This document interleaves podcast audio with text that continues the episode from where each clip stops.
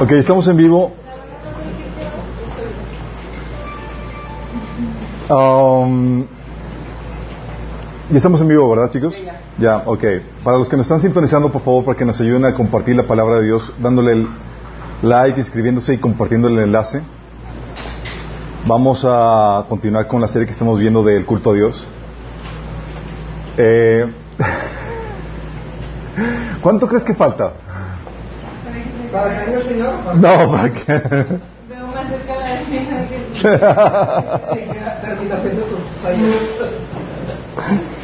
Eh, ok, vamos en la sesión 9. Está publicado el, el bosquejo en la página de Minas. Uy. Eh, está en últimos posts, aparece culto a Dios 9. Vamos a ver el juicio a los que no rinden culto a Dios. F, sí, que heavy, ¿verdad?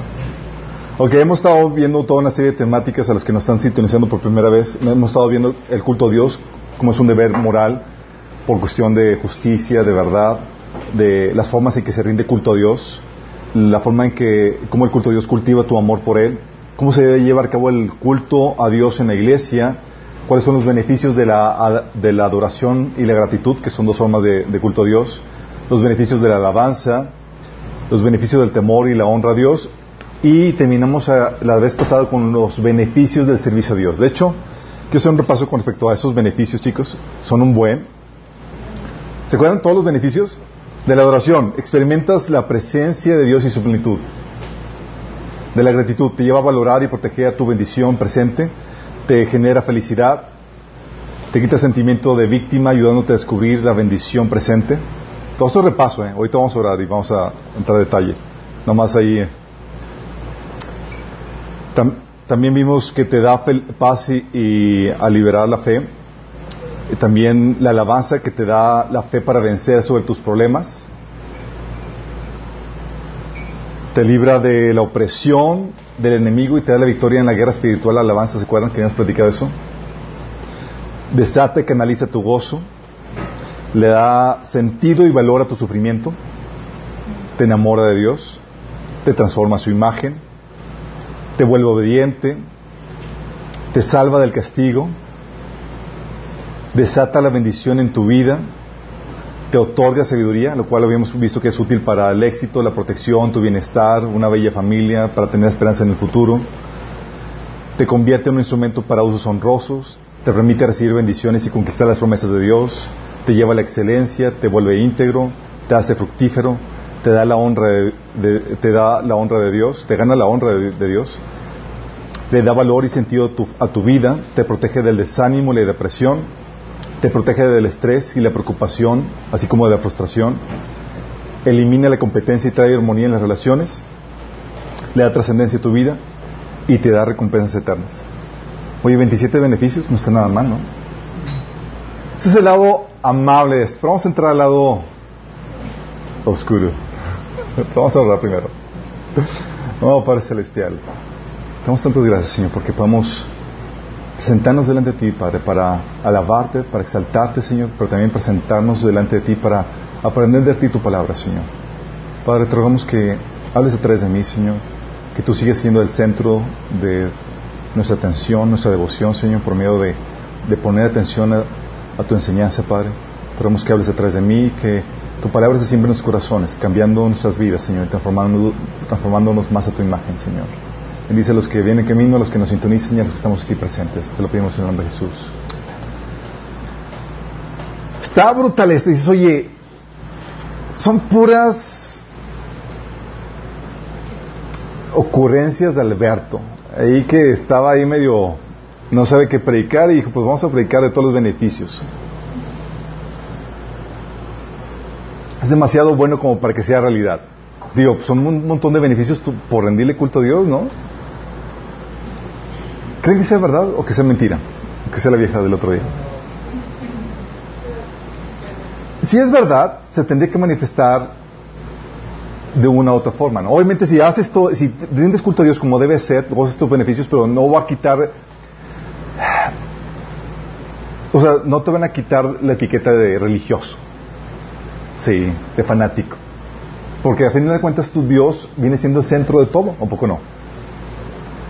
Es a, lo que más amas, rindes culto a Él, obedeces, vives en devoción constante a Él, le sirves a Él, lo honras.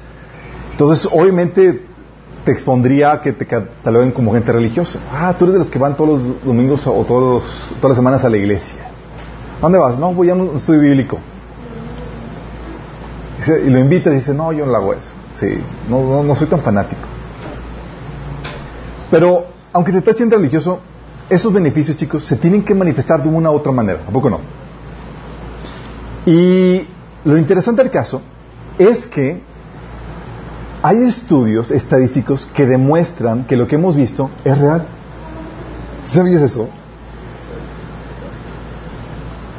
Está todo esto que les acabo de decir está corroborado por estudios estadísticos. ¿Te imaginas eso? Así como que no le creo a Alberto, Ups, no le creo a la Biblia. Ups. Vamos a ver eso. Bueno, en un estudio de 2014, un estudio encontró que las personas que asisten a servicios religiosos semanalmente tienen casi el doble de probabilidades de describirse como muy felices que las personas que nunca asisten. O sea, el doble de probabilidades. Las personas que van a la iglesia tienen el doble de probabilidades de calificarse como muy felices comparado con las que nunca van a la iglesia. ¿Qué tal? Sí. Dice, por el contrario, aquellos que nunca rinden culto tienen el doble de probabilidades de decir que son muy infelices que aquellos que asisten a los servicios semanalmente. O sea, el doble probabilidad de decir que son más infelices que las personas que asisten semanalmente a un culto. Sí. El estudio indicó que no solo la asistencia al servicio religioso, sino también la religiosidad y la afiliación autodenominada también están relacionados con los niveles de felicidad. Sin embargo, de los tres indicadores, la asistencia al servicio tiene la mayor correlación con, el, con una mayor felicidad. O sea, al juntarnos juntos para rendir el culto a Dios, repercute directamente en tu nivel de felicidad. Qué heavy, ¿no? Y esto, así gente no cristiana haciendo los estudios. Sí. Y este, el estudio mostró que los niveles más altos de asistencia a la iglesia predicen una mayor satisfacción en, con la vida, incluso después de tener en cuenta la, mayor, la importancia de la fe religiosa en la vida de las personas. La correlación entre, la, entre religiosidad y felicidad es clara, pero las explicaciones de la conexión y la posible relación casual son menos claras. Dice, una teoría sugiere que el apoyo social que puede proporcionar las comunidades religiosas pueden ser factor clave que contribuye a una mayor felicidad. Y aquí pone, el estudio se llevó en Estados Unidos, dice, los estadounidenses y religiosos son más propensos a involucrarse en sus comunidades. Entonces dicen, tal vez por el apoyo en la comunidad. Sin embargo, incluso aquí el estudio encontró que aquellos que asisten a servicios religiosos a menudo son más felices que sus pares con niveles similares de participación en la comunidad. O sea, no es el involucramiento en la comunidad ni los lazos, es el culto a Dios. ¿Qué wow. Estas estadísticas vinculan la felicidad con la religiosidad, que vinculan la, felicidad con la religiosidad, han sido validadas con el tiempo. Una encuesta similar realizada hace 10 años generó resultados similares conduciendo a las mismas conclusiones. Cuando la encuesta social general preguntó a una muestra de estadounidenses en el 2004, ¿diría usted que es muy feliz que, que es muy feliz, eh, feliz o demasiado feliz, las personas religiosas tenían más del doble de probabilidades que los no religiosos de decir que estaban muy felices. La gente secular o aquellos que nunca asisten a los servicios de adoración están abrumadoramente más propensos a decir que no estaban muy felices.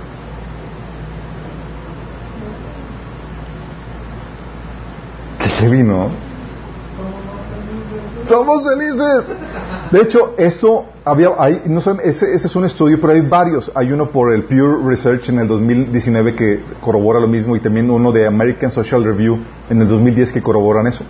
De hecho, hay un libro, chicos, que les recomiendo que lean, que es eh, Y ahora cómo viviremos de Charles Colson.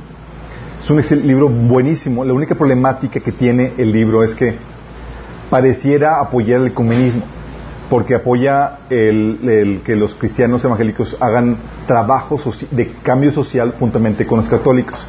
Pero si entiendes que no es una labor de, de ecumenismo, sino es un trabajo donde hay cosas que en las cuales tenemos una agenda común, como el matrimonio tradicional, etcétera, sabes que en esas cuestiones puedes trabajar de forma conjunta. Teniendo en cuenta eso, es un libro muy bueno. ¿sí? Y en las páginas 280 al 80, 284 de la edición en español explican más ampliamente esto que les comento. Sí, le voy a leer esto. Dice, los estudios médicos están confirmando que las personas que asisten a la iglesia en forma regular actúan y actúan de manera congruente con su fe, están en mejores condiciones, tanto físicas como mentalmente. Consideremos varios factores y descubrir, eh, descubiertos hace poco, en varios factores, como que, por ejemplo, en el abuso del alcohol. El abuso del alcohol es más alto entre los que tienen poco nivel compromiso religioso. Un estudio mostró que casi el 89% de los alcohólicos dice que perdieron interés en la religión durante su juventud. Abuso de drogas. Numerosos estudios han descubierto que hay una correlación inversa entre el compromiso religioso y el abuso de drogas. Así es. Entre gente joven, la importancia de la religión es lo que mejor produce patrones de, eh, lo, que mejor predice patrones de drogadicción. Joseph Califo, un exsecretario del Departamento de Salud y Servicios Humanos en los Estados Unidos y uno de los arquitectos de la Gran Sociedad, es un proyecto de Lyndon Johnson, hizo un asombroso giro de 90 grados cuando se convirtió en el director central de Addiction and Substance Abuse, Centro de Adicción y, y Drogadependencia, en Columbia University.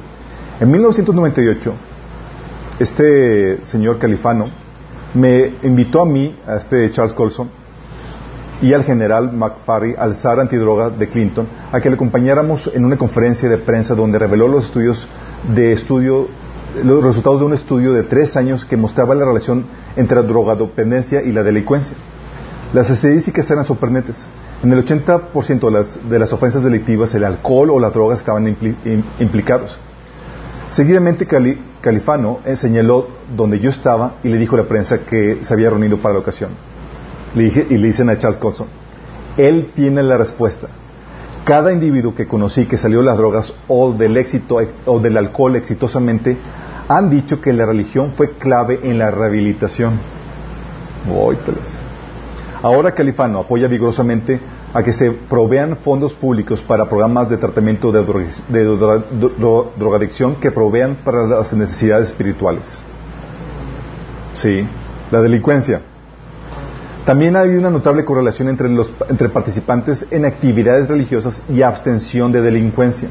En un estudio, el profesor de Harvard, Richard Freeman, descubrió que la asistencia regular a la iglesia es el factor primario para prevenir a los jóvenes afroamericanos urbanos que se vuelvan a las drogas o a las actividades criminales.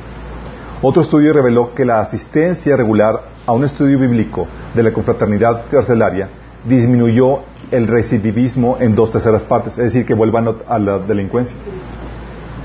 Si te das cuenta de lo que están diciendo? Están diciendo, ¿sabes que La gente que se involucra activamente el culto a Dios sale de las drogas, del alcohol, de la delincuencia.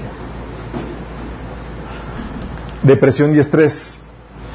Varios estudios han descubierto que un alto nivel de compromiso religioso se correlaciona con niveles más bajos de depresión y estrés. En un estudio de Gallup, los participantes con un sólido compromiso religioso tenían dos veces más probabilidades de autodescribirse como muy felices.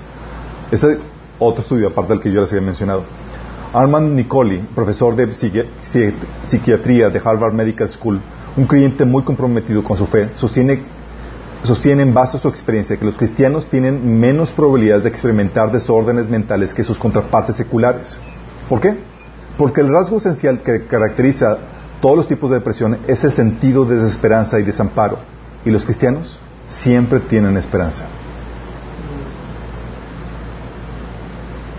¿Vamos viendo las ventajas, chicos? Sí. Suicidio. Las personas que no asisten a la iglesia tienen cuatro veces más probabilidades de suicidarse que los asistentes regular, que los que asisten regularmente. En realidad, la no asistencia a la iglesia tiene más correlación con índices de suicidio que cualquier otro factor de riesgo, incluyendo el desempleo. ¿Vamos entendiendo, chicos? Oh my goodness. ¿Quién quiere ir a la iglesia? Sí, como que pues, te invito a la iglesia y le presentas el dato. Sí, está publicado en la, página. Sigo leyendo el libro. Estabilidad familiar. Una cantidad de estudios ha descubierto una marcada correlación inversa entre la asistencia a la iglesia y el divorcio. Y un estudio descubrió que la asistencia a la iglesia es la, la que predice con más exactitud la estabilidad matrimonial. La religión también ha demostrado ser un factor importante para prevenir relaciones sexuales entre adolescentes, eh, prevenir bebés extramatrimoniales, discordia entre padres e hijos y otras formas de desintegración familiar. Middletown, un clásico proyecto sociológico, de investigación, estudió a los habitantes de un típico pueblo norteamericano entre eh, en tres oportunidades. En la década de 1920 por primera vez y en, en la de los 80 por tercera vez. La información sobre todo este periodo indicó una clara relación entre solidaridad de familia, salud de familia, y afiliación y actividad en una iglesia. En estudios en un estudio de los factores que contribuyen a las familias sanas, el 84% de las familias sólidas identificaron a la religión como un importante contribuyente a esa solidez. En otro estudio, los padres afroamericanos señalaron que la influencia de la iglesia era significativa para la crianza de los hijos y para proporcionar pautas morales. Bol. Estabilidad familiar. Satisfacción matrimonial y sexual, chicos. Gloria a Dios. Dice, para que nadie crea que estas cifras significan que la gente religiosa sigue en, sigue matrimonios infelices por cierto sentido del deber, consideremos estas estadísticas. Los que asisten a la iglesia tienen más probabilidades de decir que, que se casarían con la misma persona otra vez. Órale. Y los casados dicen, amén. amén, claro que amén. Sí. Eh, y esta es una importante forma de medir satisfacción marital. Un estudio de 1978 describió que la asistencia a la iglesia habría, habría de predecir la satisfacción matrimonial más que cualquier otra variable. El estudio de Sexo en América de 1994 mostró que las mujeres muy, muy religiosas disfrutan de un más alto nivel de satisfacción sexual en su matrimonio que las mujeres no religiosas. ¿Qué tal, chicos? ¿Eh? Salud física.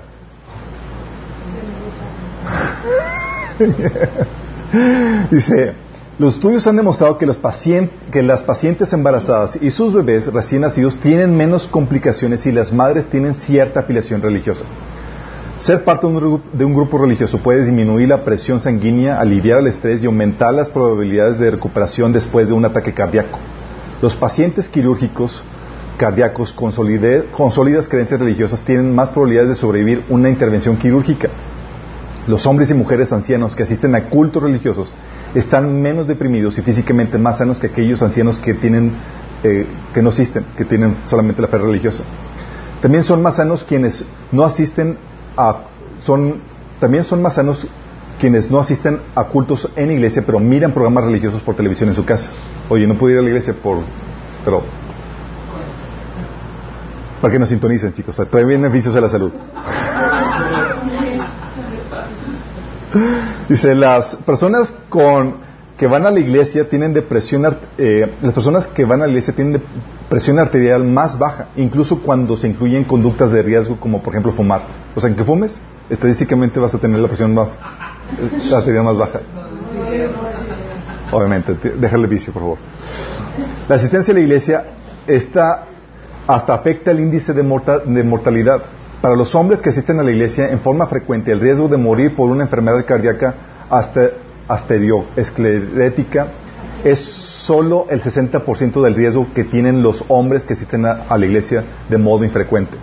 Los índices de mortalidad de efisema pulmonar en hombres que asisten a la iglesia son menos de la mitad y de cirrosis al hígado solo el 25% que en los casos de los hombres que no asisten a la iglesia. La ciencia parece confirmar la enseñanza de Proverbios. El temor del Señor prolonga la vida. Proverbios 10, 27. Sí. Está impresionante, ¿no? dices, oye, pues vamos todos a la iglesia, así como que me siento enfermo. Vamos al hospital. No, ¿cuál hospital? Te lo traes. Sí. Obviamente, eh, continúo leyendo, dice, esto no significa que cada persona de fe tiene buena salud y es feliz, pero las estadísticas hacen una aseveración de modo de mucho peso sobre la condición humana típica escribe Patrick Link en God the Evidence, Dios y la evidencia. Tanto la experiencia clínica como los datos de investigación sugieren que entre los determinantes más importantes de la felicidad y el bienestar humano se encuentran las creencias espirituales y las elecciones morales. Las estadísticas son tan irrebatibles que hasta un secularista confeso debe convencerse que la religión es, un, es buena para la sociedad. En realidad, esa es exactamente la conclusión a la que Wante Levy, en su reciente libro Why America Needs Religion, porque América necesita religión, eh, llegó. Dice, Levy comenzó a escribir un libro que defendiera el secularismo, pero luego de estudiar los datos, terminó arguyendo por su propia, para su propia eh, sorpresa que la fe en Dios hace que la gente sea más feliz y se sienta más realizada. Ya sea que se trate de delincuencia juvenil, crímenes entre adultos, prejuicios, nacimientos extramatrimoniales o conflicto marital y divorcio, entre los creyentes cristianos hay un índice significativamente más bajo de esos indicadores de fracaso moral y males sociales. O sea, todo lo que hemos estado platicando, hasta secularistas que querían así decir que no, sabes que los ateos y la gente que no cree en Dios le va mejor y tiene mejor vida, teniendo que llegar a la conclusión de que, ok, creo que sí necesitamos rendir culto a Dios. Sí, está impresionante, ¿no? Por eso, chicos, si te das cuenta, por eso es por eso que el declive y la prosperidad de una sociedad está determinada por su culto a Dios. Si lo rinde o no. Sí. Tú ves, por ejemplo, que en nuestra sociedad la gente, el crimen ha aumentado, la inmoralidad ah, sexual ha aumentado, diferentes tipos de, problemas y demás. Está directamente relacionado a qué tan, a si la gente es más cristiano o no. Sí así la gente rinde culto a Dios o no. Sí. Por ejemplo, hablando del declive o prosperidad de, las sociedades que está determinada por su culto a Dios, la reforma protestante, por ejemplo, hizo estallar la revolución científica que llega, hasta nuestros días. En 1991, 1991, John Halley, en un estudio que realizó, encontró que en los premios Nobel de Ciencia otorgados entre 1900 y 1990, el 86% ha sido ganado por cristianos, protestantes y judíos. así como que en serio tan, si hasta nos asustamos verdad si tan, tan buenos somos qué grueso 86% sí ha sido ganado por cristianos, protestantes y judíos. 64 cristianos, protestantes y 22 judíos. Imagínate. El 14% restante se distribuye entre católicos, agnósticos, musulmanes y ateos. Sí. O sea, tú puedes ver que el efecto del culto a Dios ilumina el entendimiento para poder descubrir cómo funciona mejor la creación. ¿sí? De hecho, un fan de Facebook que me sigue mucho me, me, rebatió el, post. Me. Oye, y me pone, y dice, y tratando de refutarme, me pone, las cifras de la Academia Nacional de Ciencias de Estados Unidos dice que el 85% de sus miembros no cree en un Dios personal. Sí. Y que solamente es el 15 el que cree. Es decir, si esto es verdad lo que me pone, menos del 15% son cristianos y judíos. Pero ese menos del 15% es el que gana el 86%. ¿Estás entendiendo? Y la, la torre. Sí. Bueno, lo mismo sucede, chicos, entre el número de patentes y descubrimientos. Es mismo, son los mismos porcentajes. ¿Quiénes son los que se llaman los principales descubrimientos y patentes? cristianos y judíos. Lo mismo sucede con el número de pensadores e intelectuales que han traído una influencia positiva a la sociedad. Positiva. Y lo mismo sucede con los países que abrazaron la reforma protestante. Los países históricamente se, ha, escrito muchos libros al respecto de, la, de la ética protestante y la economía protestante, porque los países que abrazaron la, la reforma protestante prosperaron económicamente, socialmente, políticamente mucho más que sus contrapartes católicas y de otras religiones. ¿sí? De hecho, los países y sociedades idólatras, chicos, siempre han tenido un retraso significativo.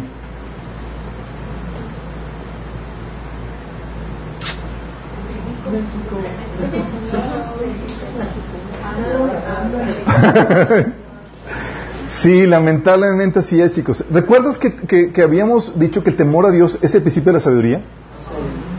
Y la sabiduría habíamos platicado que se, re- se manifiesta en la capacidad para discernir las normas y principios que rigen las diferentes áreas de la actividad humana y el funcionamiento de la creación de Dios. ¿Sí ¿Se acuerdan que habíamos dicho que eso era así, sabiduría? Ok. Y eso permite el descubrimiento y avances tecnológicos.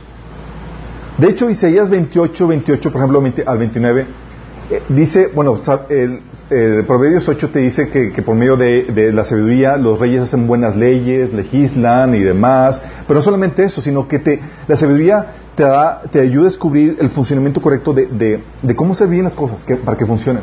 Y te pone en Isaías 28 el ejemplo del, del agricultor. Dice, ¿cómo, hace, eh, ¿cómo logra el agricultor, hacer bien su trabajo? ¿Cómo sabe que, cuánto tiene que arar y cuándo tiene que hacer esto y el otro? Y dice la Biblia ahí que, que es Dios quien le da la sabiduría. Pero en, los últimos dos versículos de ese pasaje dice, el grano para el pan se muele con facilidad, pero no, no lo tritura demasiado. La tri- lo trilla bajo las ruedas de una carreta, pero no lo pulveriza. Versículo 29. El Señor de los ejércitos celestiales es un maestro maravilloso y le da gran sabiduría al agricultor. O sea, es Dios el que te abre el entendimiento para saber cómo se bien las cosas y descubrir cómo funciona su creación. Sí. Y por eso desde siempre los países con idolatría han mostrado un mayor, eh, países con idolatría han mostrado un mayor grado de retraso social, económico, tecnológico que aquellos que no están, no caen en, la idolatría. Sí. Pero obviamente hay grados de idolatría. Hay idolatría que, que eh, incluye a Dios en sus cultos, es Dios y otras cosas más. O sea, eso todavía tiene un grado de iluminación ahí porque está- no están descartando a Dios, ¿sí?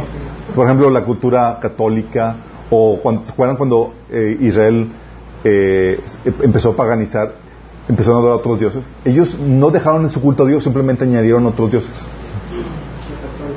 Sí, como los católicos. Eh, pero hay otra idolatría que excluye a Dios por completo de sus cultos, como la la- en la cultura india y demás. Y tú puedes ver con claridad la diferencia en el rezago cultural, tecnológico, social y de todas las cosas. ¿Sí puedes entender eso? ¿Por qué, chicos? Porque hay consecuencias por no rendirle culto a Dios. Y eso, cuando hablo de consecuencias, estamos hablando que Dios permite que, venga juicio sobre ti. Sí. Te habías platicado, ¿te acuerdas que habíamos, habíamos platicado al inicio que, que es un deber moral? Por dos razones. Por razón de justicia. ¿Por qué de justicia? Porque la creación y todo lo bueno que tienes y que hay en el mundo procede de Él. Sí. Y no solamente procede de Él, ha sido redimido por Él. Sí. Entonces tú le debes acción de gracias mínimo. Que es una forma de culto a Dios. Y por causa de la verdad. Sí. No dije. ¿Por qué causa de la verdad? Porque ¿qué hay más valioso que en la creación que el creador? Él es lo más valioso en el universo. No hay causa más grande. Él es lo que más debemos amar. Él debe ser el centro de todo y todo debe girar alrededor de él. ¿O no? Y si tu vida no gira, no, no, no gira alrededor de él, no estás viviendo conforme a esta verdad. Y si tú no lo amas sobre todo, estás viviendo en una mentira. Porque estás dándole un amor a algo que no tiene, que no es lo más valioso. ¿Sí me explico? Entonces es un deber moral. Pero la falta de culto a Dios, la Biblia te enseña que una de las consecuencias o juicios de Dios es que te lleva al declive y a la destrucción de una civilización. Vamos a Romanos, capítulo 1, versículo 18. Ok, vamos a leerlo. Está emocionante esto. ¿Ready? Está, genial el ver todo lo que los beneficios que tiene que tenemos como cristianos por rendirle culto a Dios. Está, está- por eso chicos, Cuando estamos en tiempo de alabanza y oración, métete en alabanza, métete en la oración. Y por eso, aparta tus tiempos diarios con Dios para que tengas tu tiempo de, culto de Dios donde lo, aprendes de Él, donde inculcas tu temor a, Dios leyendo la, la, Biblia y orando, ¿sí? Y adorando. Versículo 18 de Romanos 1 dice, Ciertamente la ira de Dios viene revelándose desde el cielo contra toda impiedad e injusticia de los seres humanos que con su maldad obstruyen la, verdad. Fíjate, aquí te dice que todo comienza con un pequeño factor, pequeño entre comillas, que es el negar la verdad. Fíjate lo, poderoso que, o lo, terrible que es negar la verdad. Sí. Dice, versículo 19, me explico, lo que se puede conocer acerca de Dios es evidente para ellos, pues Él mismo se los ha revelado. Ok, cuando hablamos aquí de verdad, aquí no está hablando de cualquier verdad, sino de la verdad acerca de Dios, que es lo más importante en el universo. ¿Sí? Si dices que tú puedes negar la verdad de, varios aspectos. La verdad acerca, por ejemplo, de, qué sexo eres tú, la verdad de lo que, de lo que tú quieres. Pero negar la verdad acerca de Dios trae consecuencias catastróficas a la vida del ser humano, porque es la verdad más importante. Sí, versículo 20. Dice, porque desde la creación del mundo las cualidades invisibles de Dios, es decir, su eterno poder y su naturaleza divina, se perciben claramente a través de todo lo que Él creó, de modo que nadie tiene excusa. Entonces está hablando de esta verdad acerca de Dios que se revela a través de la creación. Esta verdad, por lo mismo, es universal y claramente entendible por todos los humanos con edad en discernimiento, de discernimiento. Aquí Pablo está diciendo que es claramente, que se percibe claramente esa verdad. Sí. O sea, tu momento de la creación dice la Biblia que de forma intuitiva, de forma natural, si tú estás en la edad de, discernimiento normal, vas a llegar a la conclusión de que hay un creador. Así, sencillo. Entonces es claramente entendible por todos los seres humanos con edad de, discernimiento. Pero no solamente es, evidente por medio de creación, chicos, sino también debemos considerar que desde los inicios de la humanidad, todos los humanos conocieron a Dios no solamente por su por, medio de la creación, sino también por medio del relato directo de Adán y de los descendientes de Noé. Recuerda que tenía el testimonio directo del primer hombre y Adán vivió 930 y tantos años. O sea, tú decías, oye, ¿dónde venimos, papá? Ah, pues ve, vamos a visitar al primer hombre. Y podían ver al primer hombre, chicos. Y podían ver con claridad que el relato y el testimonio de Dios, ¿sí? Y lo mismo sucedió con los, con este, eh, con Noé y sus hijos, que fueron rescatados en, Noé. Oye, papá, ¿dónde venimos? Ah, pues mira, el estelar que O sea, en los inicios, chicos, de las civilizaciones, tanto en, el tiempo de Adán como en el tiempo de Noé, todos eran creyentes. ¿Sí te acuerdas cuando habíamos visto en el reino?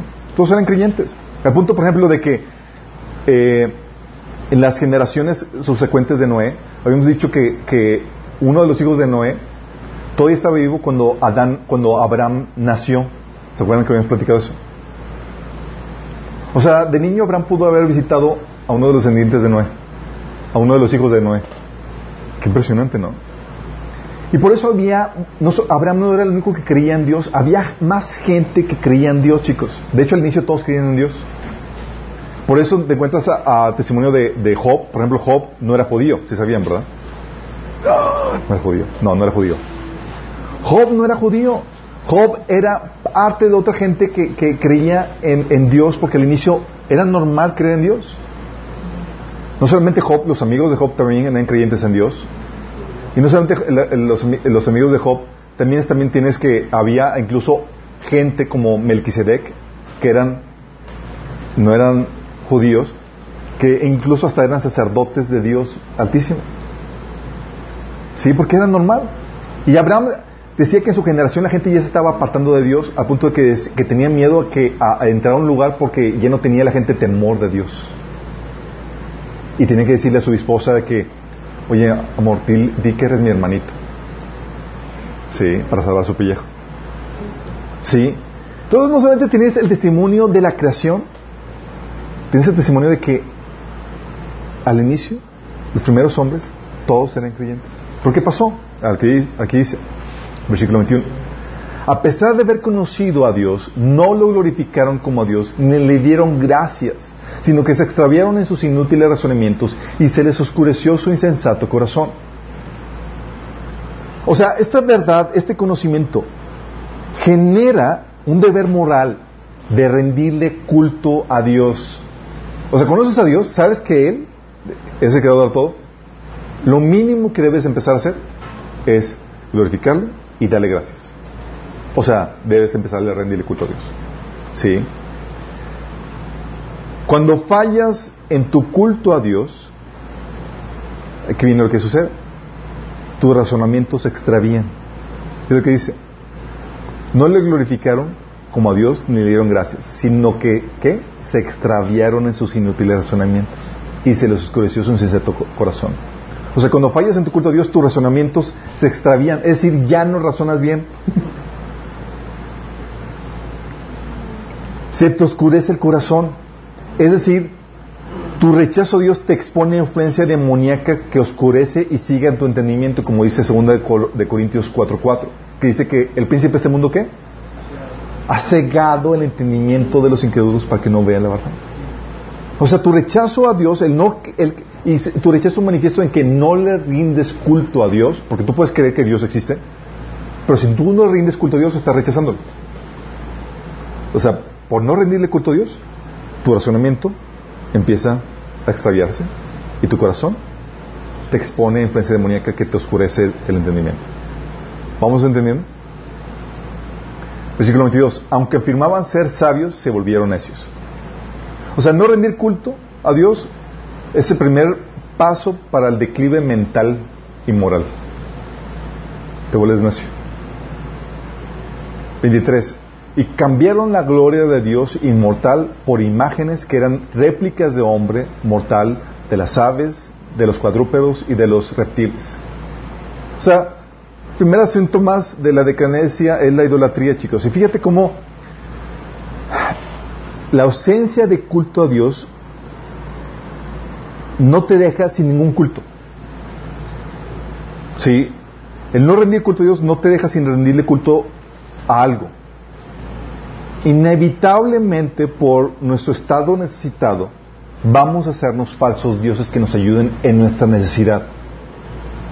Porque en el día a día sabemos que tenemos problemáticas, dificultades, necesidades emocionales, lo que tú quieras, y necesitamos de un Salvador, de un alguien más poderoso que nosotros que nos salve. Entonces, de forma natural, ¿qué va a hacer el hombre? Va a terminar creándose sus propios dioses. Aún ahora el secularismo, chicos. La gente secular, dices, oye, pues la gente que no cree, que, cree en el Big Bang y que estamos aquí por el, azar y que la generación espontánea de vida al inicio y que producto de la evolución y que no existe Dios, están terminando en una idolatría.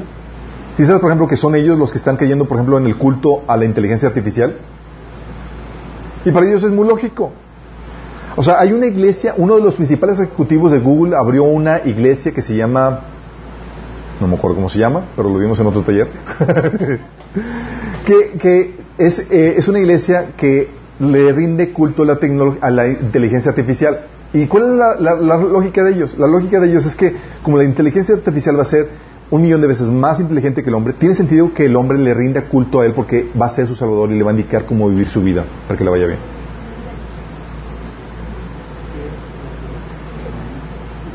¿Sí? O la otra parte, en la cual te rindes culto a ti mismo, haciéndote creer como Dios, como es la otra vertiente, que es el, transhumanismo, en donde nosotros nos convertimos en Dios por medio de tomar control del evolutivo del hombre. O sea, la ausencia de Dios te va a llevar a rendirle culto a algo de la creación, es decir, te lleva a rendir culto al, te, lleva al paganismo. ¿Vamos? Es el primer síntoma de la decadencia, la idolatría.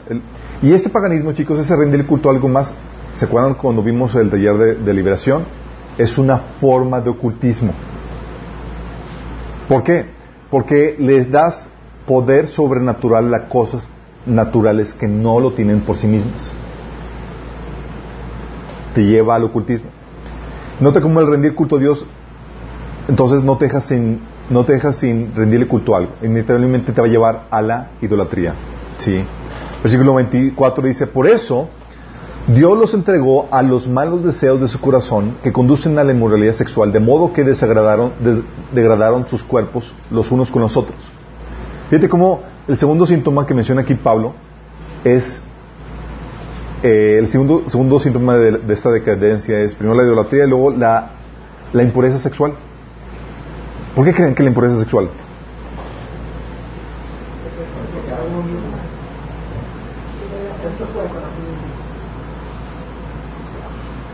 ¿Alguien más tiene alguna opinión? Bueno, primero, nota, bueno, con respecto a la, impureza sexual, es porque el sexo, chicos, por lo atractivo y lo adictivo,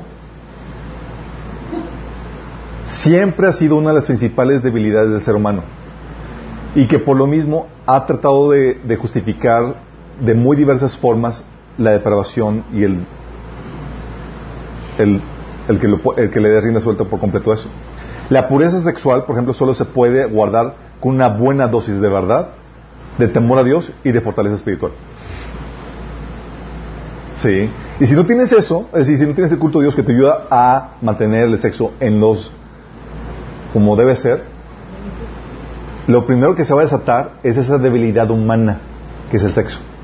Sí. En los límites matrimonio, gracias. Sí. Eh, nota que dice aquí que Dios los entregó. ¿Por qué dice que Dios los entregó? Se ve que eso es algo muy importante porque te habla de un Dios que está insistiendo en tu vida hasta el momento que ya pasó tu tiempo de gracia. Sí. Y te está hablando de un Dios que está restringiendo tu maldad y te está guardando de tu propia maldad. Sí, es decir, es Dios el que impide que tú caigas en una depravación total y que caigas en la completa satanización en tu vida y en la cultura. Es Dios el que te reguarda eso. Cuando tú estás continuamente rechazando a Dios y no lo consideras en tu vida, Dios te entrega esa parte de tu vida. A esto se le conoce como juicio de abandono. Es decir, Dios ya no te detiene en tu corrupción, sino que te entrega a ella y a sus consecuencias. Pero eso es para que reacciones. Eso es para que te pierdas. Es un juicio. ¿Sí? No me quieres, es Dios diciendo, no me quieres, no me quieres considerar. Sí, y yo soy el que estoy refrenando tu vida y tu sociedad para que se, se no se descomponga por completo, no me consideras, me retiro y dejo que la descomposición marche todo lo que da. Sí. Versículo 25. Cambiaron la verdad de Dios por la mentira, adorando y sirviendo a los seres creados antes que Creador, quien es bendito por siempre. O sea, consecuencias de dejar la verdad de Dios, aquí lo empieza a reiterar otra vez. Uno es la idolatría. Versículo 26 dice, por tanto, Dios los entregó a pasiones vergonzosas en efecto, las mujeres cambiaron las relaciones naturales por las que va contra la naturaleza. Estoy hablando del lesbianismo aquí. Versículo 27. Asimismo, los hombres dejaron las, relaciones naturales con la mujer y se encendieron en pasiones lujuriosas los unos con los otros. Hombres con hombres cometieron actos indecentes y en sí mismos recibieron el castigo que merecía su perversión. Hablando de homosexualismo. Sí.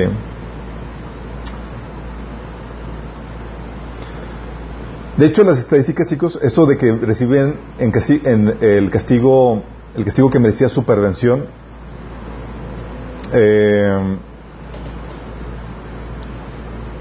eso se ve evidente en las estadísticas. No sé si sabían, pero las, las estadísticas de enfermedades eh, sexuales entre los homosexuales, entre los que practican el sexo eh, homosexual, versus los heterosexuales o los heterosexuales monógamos, es se dispara por completo. Ustedes pueden checar las estadísticas.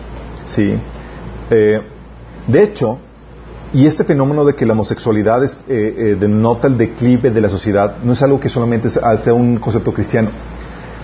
Catedráticos, personas que, estudian la, historia de las sociedades y demás, como por ejemplo Camille Paglia, dice, es una catedrática, eh, dice, siempre he estado fascinada, atraída al tema de la androginia, o sea, el, de, el comportamiento feminado de los varones.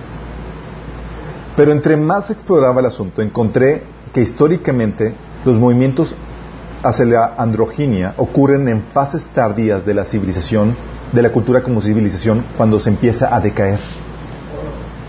O sea, empieza ya, el homosexualismo siempre ha existido, chicos, pero ya cuando es, una forma generalizada donde la sociedad, la cultura lo acepta como algo normal, es el principio del fin de la civilización, de esa civilización, como sucedió con la cultura griega o romana.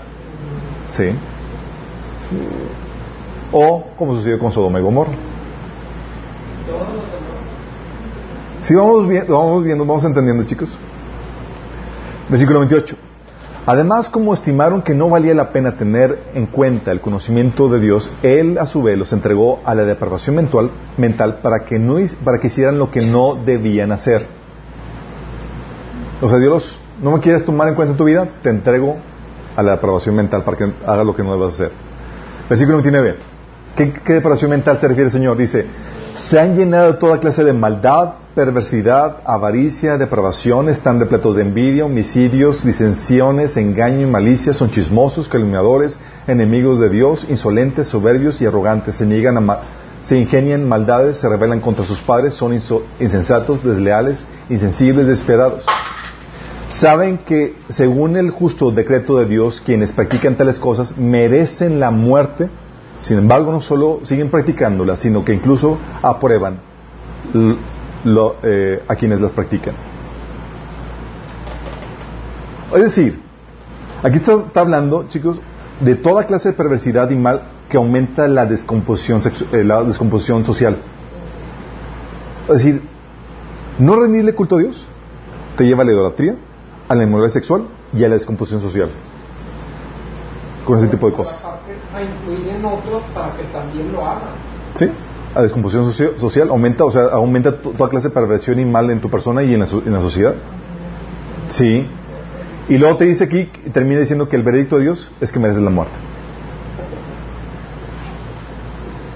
Estamos viendo cómo va en un estado de decadencia, de perversión. Por eso la falta, por eso es, un deber moral y la falta de culto te lleva a un declive en la civilización y a su eventual juicio por parte de Dios.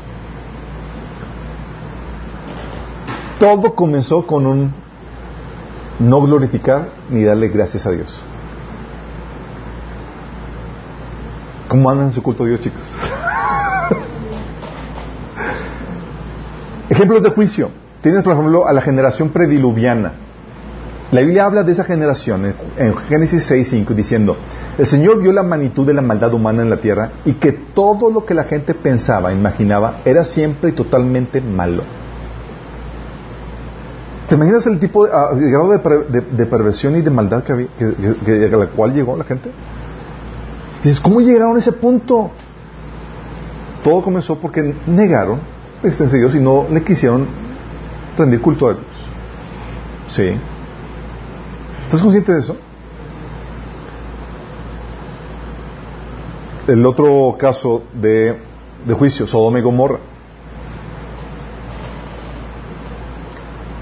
Génesis 18:20 dice Dios a Abraham, platicando de la situación de Sodoma y Gomorra. Dice, entonces el Señor le dijo a Abraham, el clamor contra Sodoma y Gomorra resulta ya insoportable y su pecado es gravísimo. ¿Qué pasó con los de la generación prediluviana?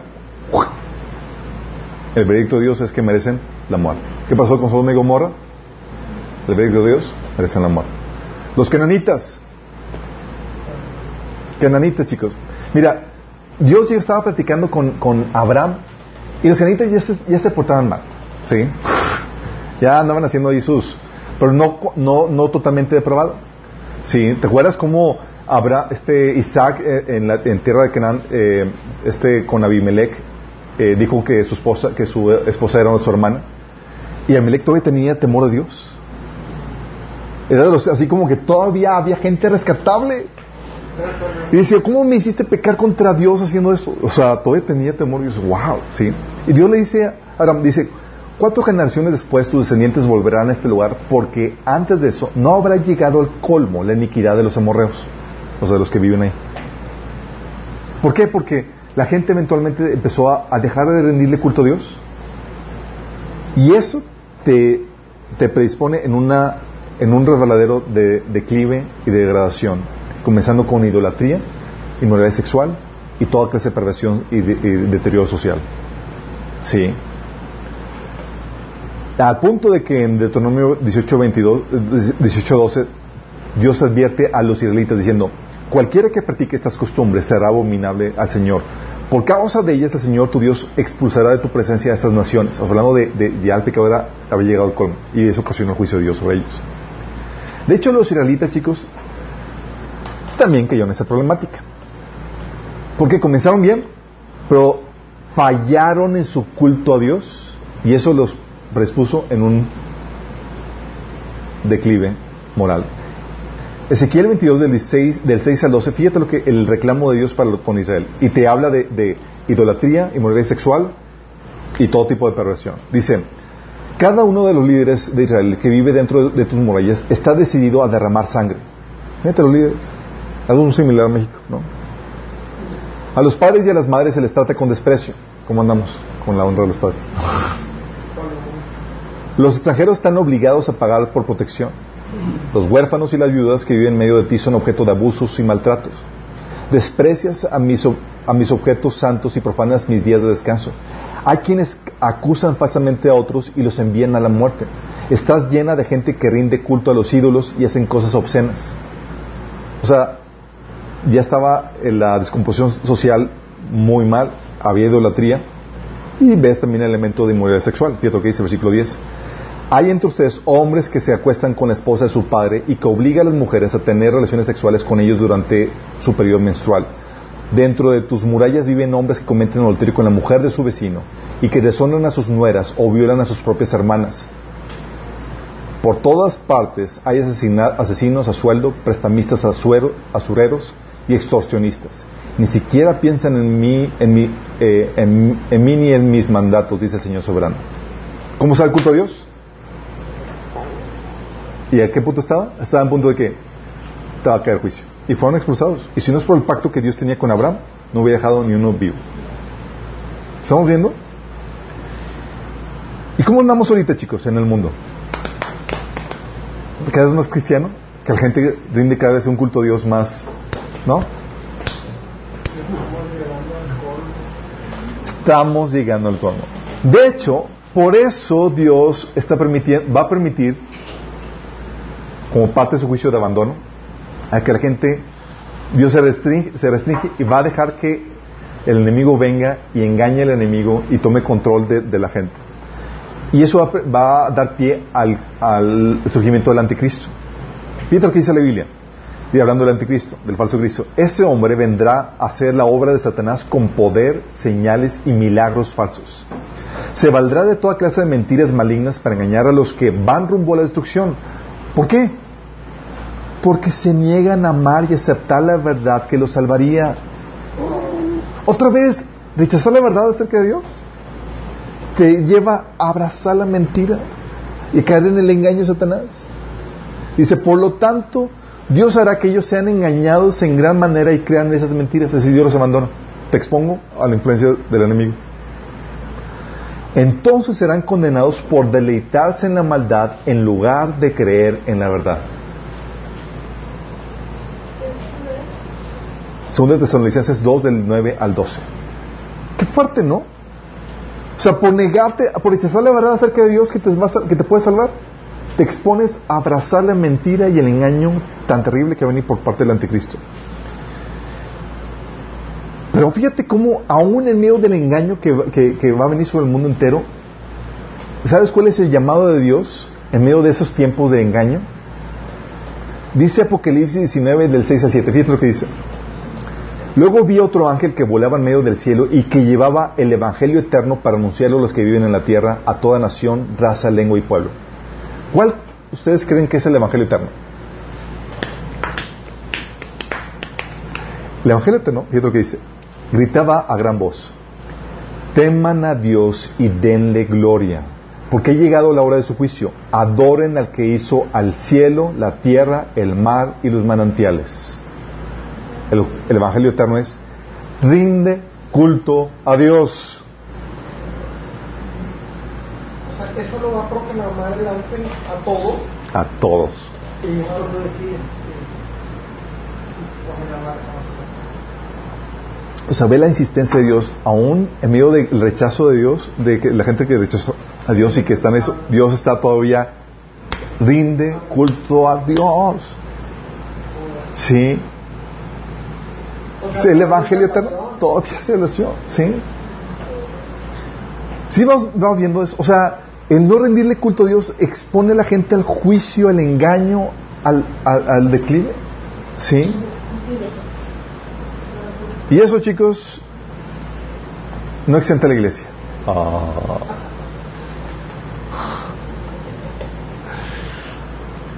¿Por qué? Porque dices, oye, pues nosotros rendimos culto a Dios.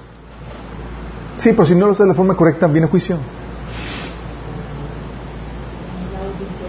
Tú ves en las cartas de Pablo, digo, de Jesús, en Apocalipsis, siete cartas dictó Jesús. Tú puedes ver, por ejemplo, a los de Efesios, reprendiéndolos Jesús por su falta de adoración a Él. Mucho activismo, mucho, mucho eh, obras y demás, muchas actividades en la iglesia y compartiendo y demás, pero su culto a Dios, su tiempo de, de culto a Él, reprobado. Dice Apocalipsis 2.9, sin embargo tengo en tu contra que has abandonado tu primer, tu primer amor. ¿Cuál es el primer amor? ¿A quién debes amar primero? Señor tu Dios. Dice, recuerda de dónde has caído, arrepiéntete y vuelve a practicar las obras que, has, que, hacías al principio. Si no te arrepientes, iré y quitaré de su lugar tu candelabro. Es decir, te voy a quitar de el mapa. Dices, ah, qué exagerado. Pues, oye, todo estaba bien con ello menos el culto a Dios. Pues es el corazón de todo, mi chavo. Es el corazón de todo. Apocalipsis 2.4. 2, 4, 5. ¿Sí estás entendiendo? O sea, dices, oye, pues somos buenos cristianos, hacemos buenas obras y demás, pero ¿cómo está nuestro culto a Dios? Porque si no está bien tu culto a Dios, eventualmente, aunque estés haciendo cosas buenas y demás, te vas a desviar. Habíamos platicado eso. Sí. ¿O se acuerdan Pérgamo y Tiatira? Rendiendo su culto a Dios con idolatría. Con idolatría e inmoralidad sexual. Porque ¿qué produce la idolatría? ¿Se habían visto? Primero idolatría y luego inmoralidad sexual. Sí. Sea, están fallando su adoración y su temor a Dios. Dice Apocalipsis 2.16. Por lo tanto, arrepiéntete. De otra manera, iré, iré pronto a ti para pelear contra ellos, con los que están en este tipo de pecado, con la espada que sale de mi boca. Y déjame decirte, ¿quién crees que va a ganar? Sí. Apocalipsis 2.22 dice, por eso les los voy a postrar en un lecho de dolor y a los que cometen adulterio con ella los haré sufrir terriblemente a menos que se arrepientan de lo que aprendieron de ella. Están cometiendo idolatría y inmoralidad sexual. Sí. ¿No se acuerdan cuando el Señor decía, oye, es que yo, te- yo rindo culto a Dios, pero también rindo culto a otros, a otros santos y otras cosas? No, mi chavo. Pablo le dice en 1 Corintios 10, 21, 22, te habla de, lo delicado que es des- despertar a Dios a celos. Pablo dice, ¿qué? ¿Acaso nos atrevemos a despertar los celos del Señor? Pero tú no sabes lo que es tener a un Dios celoso.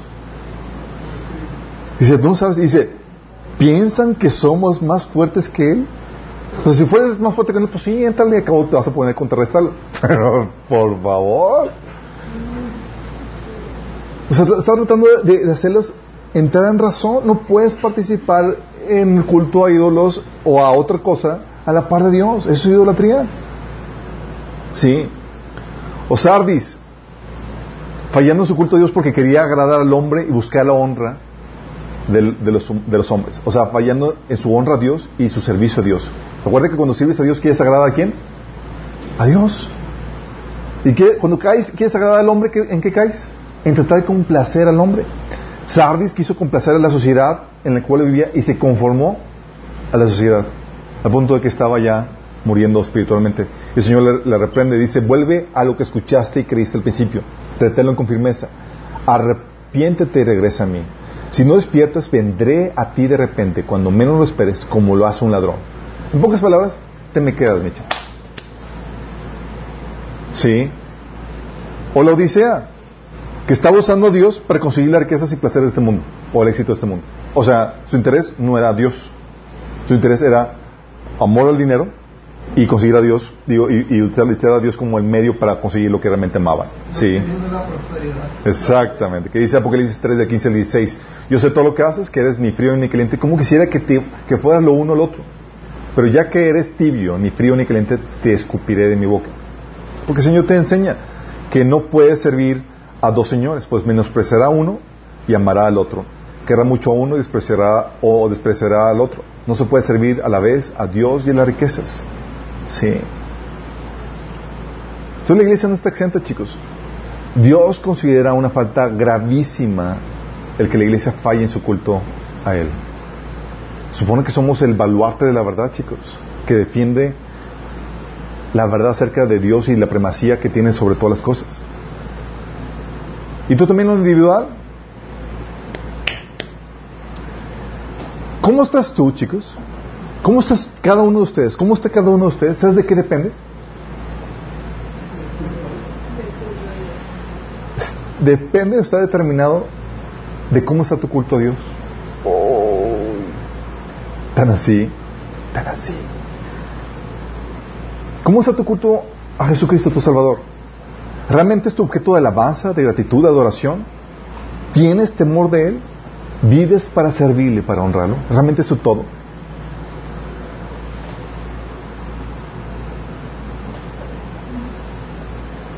Si no está bien tu culto a Dios, ¿sabes tú qué dice? Enseña la Biblia que estás bajo maldición.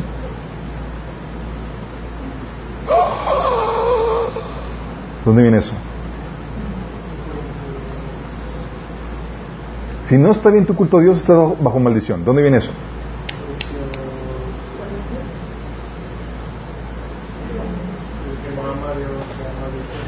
Dice 1 Corintios 16, 22. Si alguien no ama al Señor Jesucristo, tal persona es maldita. 1 Corintios 16, 22. O sea, es para tener miedo. ¿Qué tan bien, qué tan mal está tu vida? Si estás bajo maldición o bendición,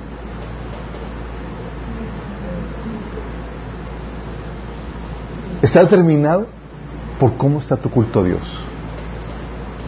Si no amas al Señor Jesucristo, ¿qué crees? Estás bajo maldición. No mía, de las escrituras. Yo nomás te lo anuncio. Eres maldito. Vóytelas. Y dices, bueno, es que yo, yo quiero, yo me voy al Señor, pero también aquí tengo otras, otras cosas. El Señor, acuérdate lo que habíamos dicho, nadie puede servir a dos señores. Si el Señor no es tu todo, si amas a tu familia o a alguien más que a Él, no eres digno de Él. Si amas, a, si tienes al Señor y a las riquezas, no puedes servir a dos señores, vas a, terminar amando uno y menospreciando otro. ¿Sí? O sea, si, el Señor Jesús no es tu, tu adoración, tu objeto de culto, Estás bajo bendición o maldición, chicos. Lamentablemente, muchos se comportan como si Dios no fuera lo más valioso del universo. O la causa más importante. Como si Jesús fuera algo más. ¿Y sabes qué dice Filipenses 3 del 18 al 19? Dice Pablo. Como lo he dicho a menudo, y ahora lo repito hasta con lágrimas, muchos se comportan como enemigos de la cruz de Cristo. Su destino es la destrucción adoran al Dios de sus propios deseos y se enorgullecen, eh, enorgullecen de lo que es su vergüenza. Solo piensan en lo terrenal. Está fuerte, ¿no? O sea, cuando vives solamente para tus propios deseos, te dice, vas camino de destrucción. Solo empiezas en lo terrenal. Y lo interesante del caso es que no puedes estar en un punto estático. De que, ah, pues ya rendí culto. Y ya, listo, ya terminé sino la vida tu vida debe caracterizarse de que es todo tu vida un culto a Dios. Sí. O estás avanzando y perpetuando esa vida que, que rinde culto a Dios, o estás en declive en tu condición espiritual. ¿Cómo rendirle culto al Señor? ¿Cómo vivir en ese amor y devoción Él? Es lo que hemos estado viendo, lo que vimos en las pasadas ocho sesiones, chicos. sí. ¿Para qué? Para que puedas vivir bajo la bendición de Dios. Porque cuando le rindes culto a Dios, estás bajo su bendición. ¿Te acuerdas ese famoso versículo que siempre citamos cuando algo parece que nos, que nos sucedió una fregadera? Que dice, sabemos que Dios dispone todas las cosas para el bien de quienes lo aman. a, quienes lo aman poquito. Lo aman más o menos. Lo aman más que... Lo aman como se merece Dios. Es decir, si Dios no es tu suprema devoción, las cosas no van a obrar para tu bien. Y estás bajo maldición. Porque no se trata de que ames a Jesús, sí. Se trata de que lo ames como realmente su valor lo merita, como lo más importante. Y Jesús te lo dijo, si amas a tu padre, madre o cualquier otra persona más que a mí, ni me incluyas. No eres digno de mí. ¿Estamos entendiendo, chicos? Y lo interesante caso es que este es un asunto supremo porque fuimos creados para ello.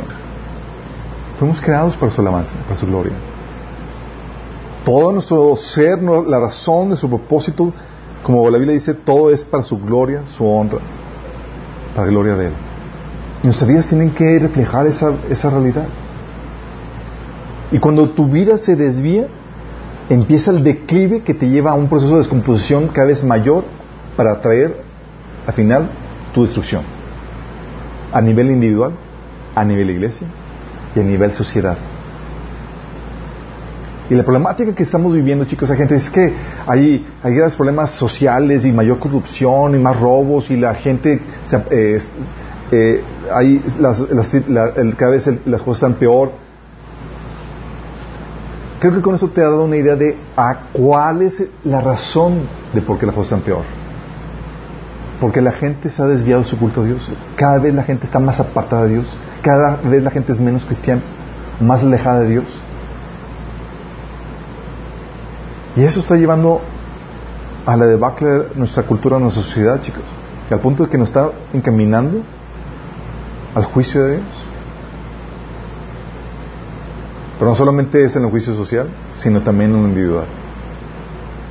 Por eso si quieres ordenar tu vida, más que un checklist de acciones que debes hacer, lo primero que debes hacer es levantar, restaurar tu culto, tu altar de culto a Dios. Si como que, ah, es que me estoy yendo mal de matrimonio, ah, es que tengo el otro, es, mi estimado, es cómo está tu culto a Dios. Porque si no tienes eso, los demás son puros mejorales. Sí. Es el punto para poder hacer eso, para restaurar tu vida. Mi oración es que puedas tú evitar el juicio de Dios y experimentar la bendición que Dios tenga para ti. Que no estés bajo maldición. Que no seas de los cristianos que porque no aman a Jesús sobre todas las cosas, están experimentando la maldición de 1 Corintios 16, 22. ¿Sí? Y yo terminar con una invitación a la gente que nos está sintonizando que tal vez tú no has entregado y rendido tu vida completamente a Jesús. Y hoy es la, el día para que tú lo puedas hacer. Si quieres vivir en este estado de bendición donde tienes el favor de Dios sobre tu vida, donde incluso las cosas malas obran para tu bien, si quieres realmente salirte de ese estado de maldición donde no amas a Cristo sobre todas las cosas, a un estado de bendición, hoy puedes hacerlo si estás dispuesto a arrepentirte y si estás dispuesto a creer que Jesús es Dios encarnado, que murió por ti en la cruz para pagar tus pecados y que resucitó el tercer día para darte vida eterna y perdón de pecados. Si crees esto y estás dispuesto a rendirte, tú puedes salir de esa condición de maldición a una condición de bendición. Y si quieres hacerlo con una oración, puedes ponerte cuentas con el Señor y rendir tu vida. Y te invito a que cierres tus ojos y le digas, Señor Jesús, el día de hoy te pido que me perdones, que salves mi vida. Perdóname por seguir mis propios caminos y no los tuyos, por hacer mi voluntad y no la tuya. Perdóname por no amarte a ti sobre todas las cosas y amarme a mí, a mis placeres y a otras cosas más que a ti. Te pido que me salves, Señor. Yo creo que moriste por mí en la cruz para perdonar mis pecados y que resucitaste el tercer día, que eres el Señor de señores y Rey de reyes. Yo te acepto como, como el Señor y como mi Salvador. Sálvame, Señor Jesús. Entra en mi vida, transfórmame, cámbiame y lléname con tu Espíritu Santo. En tu nombre, Jesús. Amén. Si hiciste esta oración genuinamente y realmente te arrepentiste, tienes que manifestar, dice la Biblia, frutos que manifiesten ese arrepentimiento. ¿Qué frutos? Por lo menos tienes que empezar a leer la Biblia, porque pasaste a un estado donde no te importaba Dios ni su voluntad, a un estado donde te, te interesa la voluntad de Dios y te interesa conocer su voluntad, tienes que leer la Biblia y empezar a obedecerla a partir del Nuevo Testamento y tienes que empezar a congregarte. Si no hay por lo menos estos dos elementos, sábete que no te arrepentiste genuinamente. De todos los demás, chicos, como que estamos dimensionando la importancia de nuestro culto a Dios.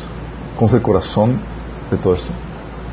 Todas las bendiciones, todo lo que Dios tiene preparado para nosotros, se desprende de ello. Vamos a orar para que el Señor nos guíe a vivir en ese estado de, de devoción perpetua a Dios. Amado Padre Celestial, bendito sea Señor. Gracias Señor por enseñarnos lo importante, lo valioso, lo supremo que es nuestras vidas que rinden culto a ti Señor. Padre, queremos que todo Señor, todo nuestro ser, todos los días Señor, cada momento Padre, vivamos en ese estado de devoción a ti, en ese estado de rendición total a ti Señor. Que podamos vivir, Señor, amándote sobre todas las cosas todos los días de nuestra vida, viviendo y andando en tu temor, Señor, honrándote a ti, cantando tus alabanzas, Señor, sirviéndote en todo lo que hacemos, Padre. Queremos glorificarte con nuestras vidas y que nuestras vidas sean ese reflejo, Señor, de ese culto a ti, Padre. Gracias, Señor. En nombre de Jesús. Amén.